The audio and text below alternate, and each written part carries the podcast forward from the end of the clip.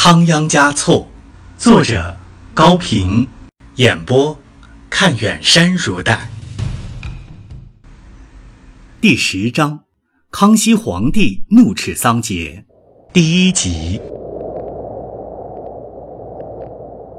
康熙三十四年冬月的一天，北京城的上空飘着鹅毛大雪，雪片像碎玻璃一样扫到人们的脸上，使人睁不开眼，一切都罩在白茫茫的冰网之中。紫禁城的九千多间宫殿、房屋上，白雪。与黄瓦同辉，显得更加庄严肃穆。乾清宫里，木炭火盆燃烧得很旺，大红蜡烛闪着亮光，把一位正伏在案头批阅奏报的人的脸映得通红。这张脸有点消瘦，却十分清秀，略成八字的双眉下，目光炯炯有神。下巴下留着又黑又硬的胡须，既不很密，也还没有多长。他就是康熙皇帝，清圣祖爱新觉罗玄烨。康熙今年四十一岁，已经当了三十四年的皇帝了。他在十六岁亲自执政以后，首先将专上朝政。继续推行圈地政策，逼迫农民逃亡的贵族鳌拜等人革职拘捕。二十多年来，先后平定了吴三桂等三藩的叛乱，攻灭了继续打着复明旗号的台湾正式政权，并驻兵屯守，驱逐了盘踞在黑龙江流域雅克萨的沙俄侵略军。为大清这个以满族为核心的多民族国家的统一和守边卫士做了不少事情。近几年，他又在操劳着制止蒙古、西藏、青海、新疆一带的动乱，致力于扑灭噶尔丹这一堆不驯之火。他早就下定了决心，即便是战死在马上，累死在案头，也要创造个太平盛世。他批完了被革职留任的河道总督于成龙的一份奏报，放下朱笔，把思绪从兴修水利、开垦荒地方面又转到噶尔丹和桑杰嘉措身上来，因为他传谕召见的几个人，大学士伊桑阿、领侍卫内大臣索额图、大将军费扬古和将军萨布素就要到了。他从紫檀木椅子上站起来，舒展了一下筋骨，望了望窗外，大雪还在不停地下着。他想起了“瑞雪兆丰年”的老话，嘴角掠过了一丝微笑。不一会儿，人们来了，太监给几个火盆添了炭，又给人们献了茶后退出去。天气很冷吧？康熙笑着说：“不冷，不冷。”几个人一起站起来，躬身回答：“坐，坐。”康熙把手心向下按了按，平日他总是这样亲切。北京比盛京暖和多了。索额图满意的补了一句：“是啊，开国就是由冷到暖，治国就是由暖到热。”为皇帝者，施威也罢，赐恩也好，都不能叫天下寒心呢。康熙说着，环视了一下在座的臣子，只见一个个都在洗耳恭听着，但又显出几分摸不着头脑的神色。于是接着说：“朕今儿叫你们来，是想随便谈谈西藏方面的情况，过两天再做正式的建议。”如何？众人连连称是，只是一时不知从何谈起。陛下在瑞雪之中召谋雪域之事，颇有诗意呀。大学士打破了沉默。朕虽然喜爱汉诗格律，现在却无暇作诗。你们看那个叫桑杰嘉措的第八人如何？是否可靠？”康熙把话引上了正题。臣从西藏的来人口中听说，此人颇有些智谋，尚能勤于政事。民间还流传着他的故事。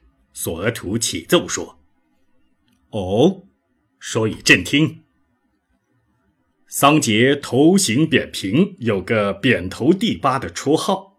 某日微服出行，欲乘摆渡过河，却又故意不付船资。乘船人大怒，指着他的鼻子骂道。”过河不给钱，简直是无赖！若不是看到你的头扁扁的，长得像第八大师，今天我绝饶不了你。乾清宫里响起了一阵笑声。索额图继续说：“他经常化妆成平民百姓，出入商店酒肆。西藏人都很小心，不敢在人多处谈论正事。”生怕这位扁头第八听到。有一次，他化了妆，坐在一家酒店里，遇见一个从后藏日喀则来的老汉，他就凑到老汉的耳边探问：“你们那边对政局看法如何？”老汉举起酒碗说：“西藏的大事有第八大事管着，咱们俩喝酒吧。”康熙点了点头。如此看来。西藏的百姓是又服他又怕他，与朕对他的估计果然相合。所以前年十二月，五世达赖喇嘛上书齐皇上赐第八封印的时候，陛下在去年四月只给了他个长瓦赤喇达喇嘛教红衣佛法王布忒达阿字迪之印的金印。表面上是给了他个王的封号，却又不让他超出只替年迈的达赖掌管佛教的范围。陛下真是圣明无比呀！伊桑啊，回顾着往事，体会着皇上的策略。你们相信那个写着“诚以年迈，国事大办，第八主之，其皇上给应封之，以为光宠”的奏书？果真是五世达赖亲自所为吗？康熙问罢，抿起嘴角。乌兰不通之意，从厄鲁特降人中听说，西藏有些风言风语。费扬古说，似乎五世达赖已经圆寂多年了，只因为得不到确实的证据，又非臣下亲耳听到，未敢启奏。此事玉清王已经启奏过了。康熙说：“季龙喇嘛为噶尔丹齐和有意误我追师，就引起过朕的猜疑。陛下何不传谕西藏，叫他们派人进京，严加责问，弄个明白？”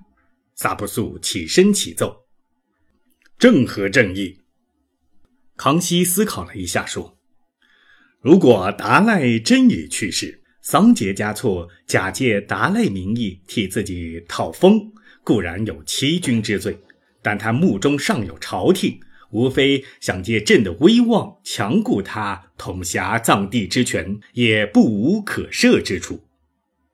朕所疑虑的是他还有对噶尔丹助纣为虐之嫌，而噶尔丹不除，终是我朝之大患，边无宁日，何以治边？前时，陛下亲往誓师，大败了他的兵马，他却拒不归顺，也不守誓言。不久以前，又进兵到克鲁伦河，还扬言上次战败只因武器不精，待向俄罗斯借火枪六万之后再决雌雄。如不讨平此辈，我等休为大将。费扬古激动起来，康熙面有怒色，冷笑了一声。难保他没有勾结外邦之意，六万支枪云云，不过想恐吓于我。康熙突然拍了一下桌子，厉声喝道：“朕岂是他恐吓得住的？”乾清宫顿时寂然，只有康熙来回踱步时靴子里发出的咯咯声。康熙猛一转身，果断地说。萨不素，你引满洲军会同科尔沁部出其东，费扬古，你持赴归化城，调陕甘之兵出宁夏，自翁金河出其西。朕自将禁军出独石口为中路，克期夹攻。纵然战马喝风，将士吃血，也要全歼噶尔丹于蒙古之地。万岁英明！四个人一起行着领旨的大礼。